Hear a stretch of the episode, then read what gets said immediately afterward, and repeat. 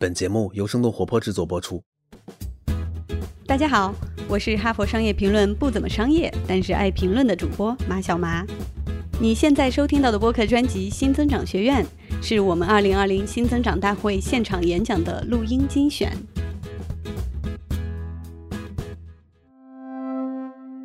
我们先为你带来的是大会的开场嘉宾，经济学家管清友先生的演讲。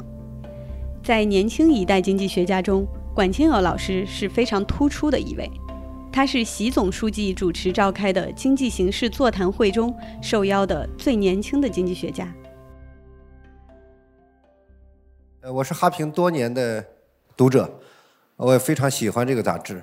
呃，每到年末呢，这样的会很多啊。但是我觉得今天这个主题啊，特别接地气。我不知道今天在座的各位和线上的各位有没有有一种感觉啊？就最近这几年，大家普遍感到一种现象，或者看到一种现象，就是你对国家发展的方向非常明确，赛道非常明确，但似乎呢，你又觉得自己赚钱越来越难了。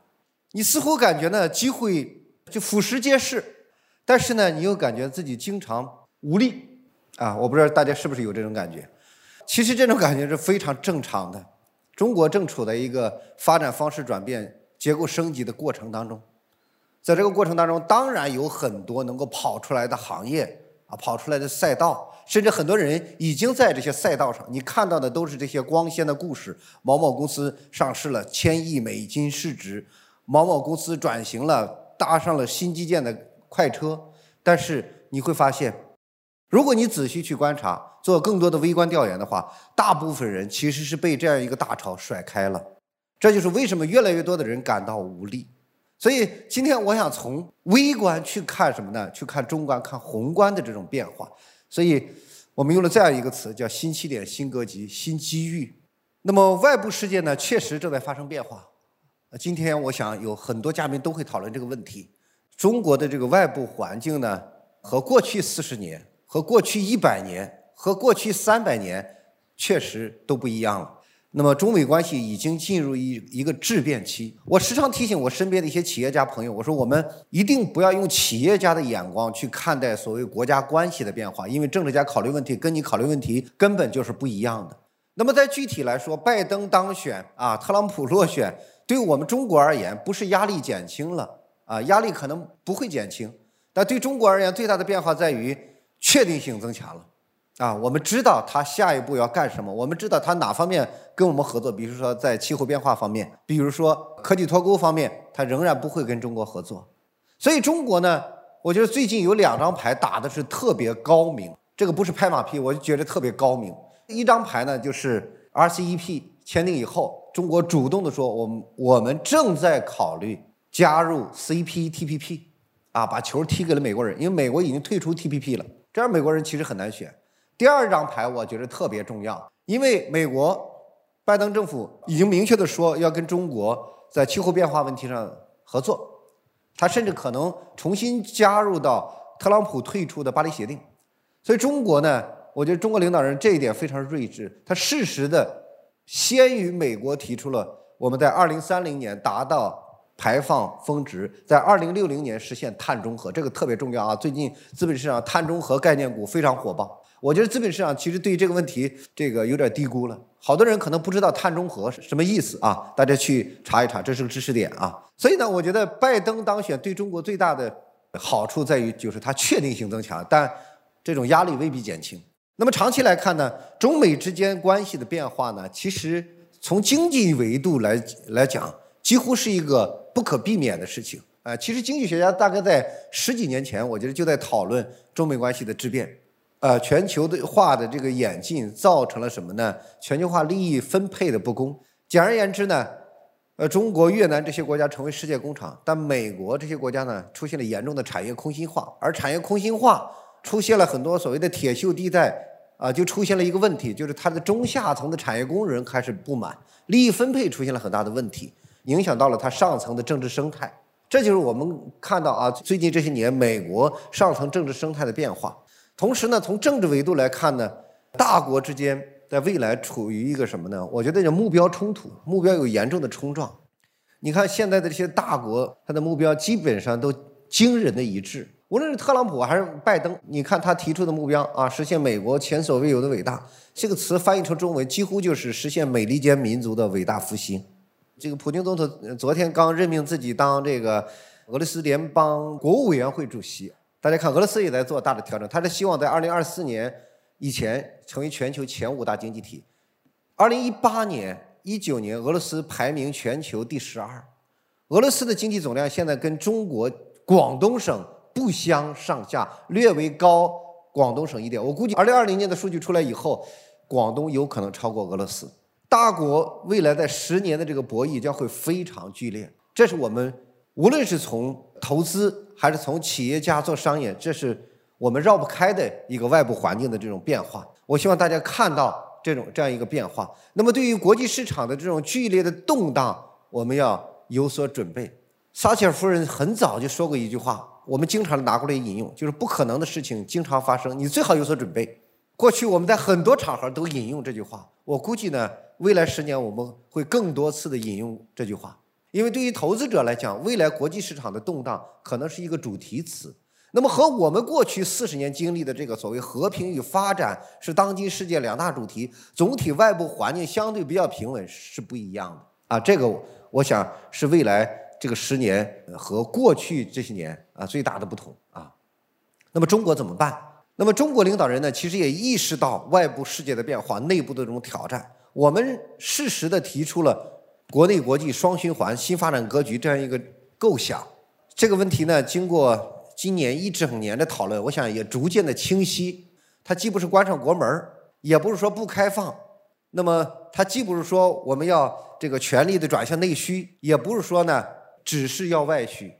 它实际上是在稳步的推进对外循环的同时，启动国内的大循环啊。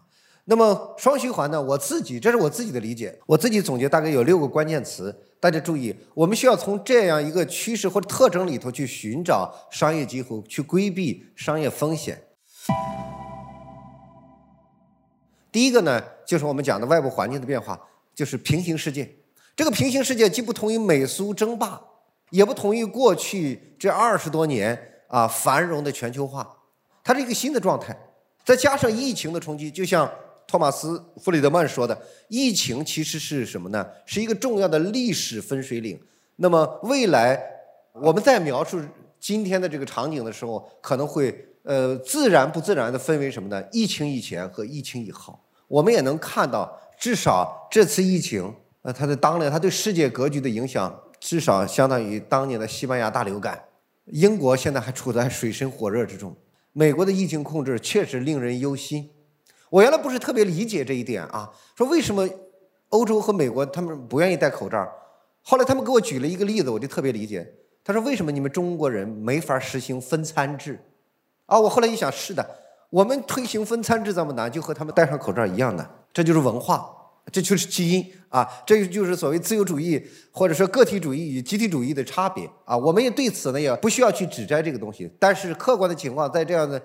重大的疫情背后，东西方呢出现了非常大的分水岭啊！这个疫情影响不是我们一年两年，可能是相当长的世界格局的变化。第二个呢，就是内需主导，也是我们启动国内大循环的，应该说，嗯，核心问题。启动国内大循环不是简单的说发发消费券刺激刺激消费，它是需要通过供给侧、需求侧一系列的体制机制的变革，去释放中国经济的动能。但是我们都知道，释放中国经济的动能何其难也！因为改革任何一项细微的改革，都涉及到具体的利益，都涉及到非常复杂的利益纷争。举个例子来讲，内需主导很重要的呢，要通过什么呢？反垄断，统一国内市场，规范很多巨头的运作。但是我们知道，无论是蚂蚁金服 IPO 暂缓。还是最近关于平台经济的反垄断，都引发了巨大的争议。这个争议背后，一方面反映了大家的这个认识问题的视角不一样，另一方面是巨大的利益分歧。这将成为未来我们解决所谓的内需主导啊，启动国内大循环非常重要的或者非常大的阻力。它的阻力其实是在于思想和利益啊。第三个词呢，我称之为叫统一市场。统一市场也不是简单的改善营商环境，我们在很多领域其实有很多所谓的市场分隔、市场区隔。就像说你在北京办一件事情和你在河北办一件事情，它的难度、它的顺畅度、它的效率是完全不一样的。那么中国在加入 WTO 以后呢，经历过一轮应该说非常系统的啊打击地方保护主义、统一国内的法律法规。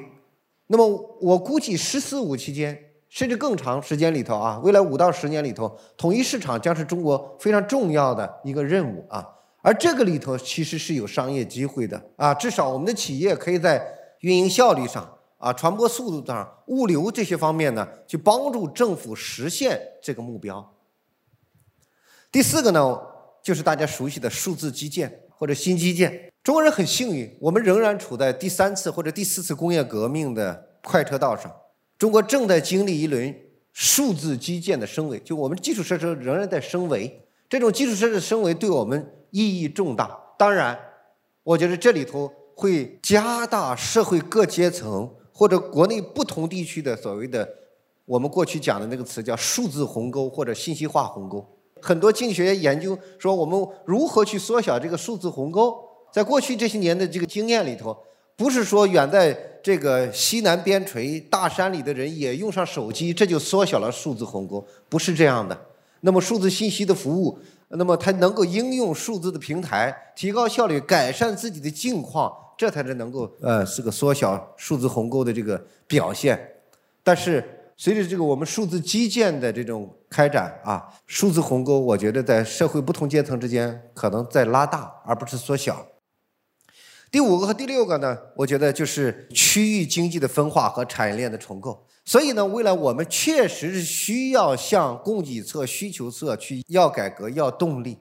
那么这里头造成的所谓巨大的这种行业变迁，呃，我觉得将会非常剧烈。我们大部分人可能仍然会感觉无所适从。这是一个国内国外都在出现巨变的时代啊。那么好，未来可能有哪些机会？我简单的给大家说一下。第一个，国产替代、自主创新，这是中国绕不开的，干也得干，不干也得干。那么我们也做了一个一个非常长的梳理啊，大家有兴趣可以找一下我们的报告。我们提出了中国的 China Belt 这个概念。那么从资本市场上来讲，我觉得最值得关注的就是类似于像联想、京东方这些老牌强者，因为他们在资本市场上的估值逻辑发生变化了。那么第二个呢，就是高端制造和产业升级。在珠三角、长三角制造业比较发达的地方，我们看到啊，这种分化已经非常严重。一部分企业现在已经跑开了，他们在疫情以后，他们的市场占有率呢不是下降了，而是提升了。为什么？他们比较早的进行了所谓技术的投入和产业的高端化。但是呢，大部分企业其实受到的冲击是非常大的。那么这里头呢，还有一个非常重要的，我觉得就是军工国防领域明显的在“十四五”期间乃至更长的时间。投入的增加，关注度的提高。第三个呢，就是扩大内需和消费升级，这里头包括非常多的方面。一方面立足于中国基本盘啊，另一方面就是所谓消费的新趋势。尽管大家对于潮玩这个东西可能不是很接受，大家也觉得不置可否，但是你不能否认，这个九五后、零零后对此乐此不疲。第四个呢，就是美丽中国、绿色发展，特别重要的，除了我们在“十三五”时期大力推进的。环保，我觉得“十四五”期间非常重要的一个关键词就是碳中和啊，围绕着碳中和这个目标出现的上中下游产业链的变化，一批企业可能要被关掉，一批企业呢可能会成为什么呢？新兴产业，这也是最近高瓴资本花这么大的价钱啊入股这个隆基股份的非常重要的一个理由。第五个呢就是国防安全和军工，军工行业在资本市场的估值逻辑、观察逻辑发生变化。这个我不细讲了。第六个呢，就是金融发展，资产管理仍然是庞大的市场。中国最近几年爆出现了非常多的金融风险，但是呢，中国高净值群体的规模与日俱增。疫情以后，我们看到世界上的富人占总财富的这个比例不是缩小了，是增加了。这是一个令。中产阶层和中低收入群体看起来非常揪心，但是又不可更改的一个趋势。第七个呢，就是新型城镇化和乡村振兴。我希望大家看到这些主线，并且呢，在这些主赛道里去寻找自己的商业机会，甚至工作机会，去规避风险。那么，总之呢，我们进入到一个所谓的新的阶段啊，中国发展面临新的格局，这个变动非常剧烈，其实考验我们每个人的人生智慧，也需要我们不断的去提高我们自己的认知能力和认知水平。我希望大家在一个变动极其剧烈的时代。能够看到那些确定性，抓住确定性，稳住自己的基本盘，同时呢，抓住关键的机会。祝大家好运，谢谢。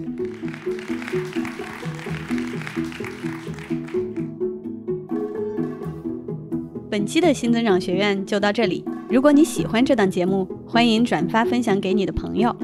我们也期待你在节目下方的精彩留言。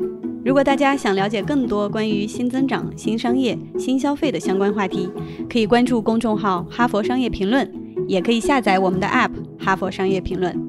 感谢大家的收听，我们下期再见。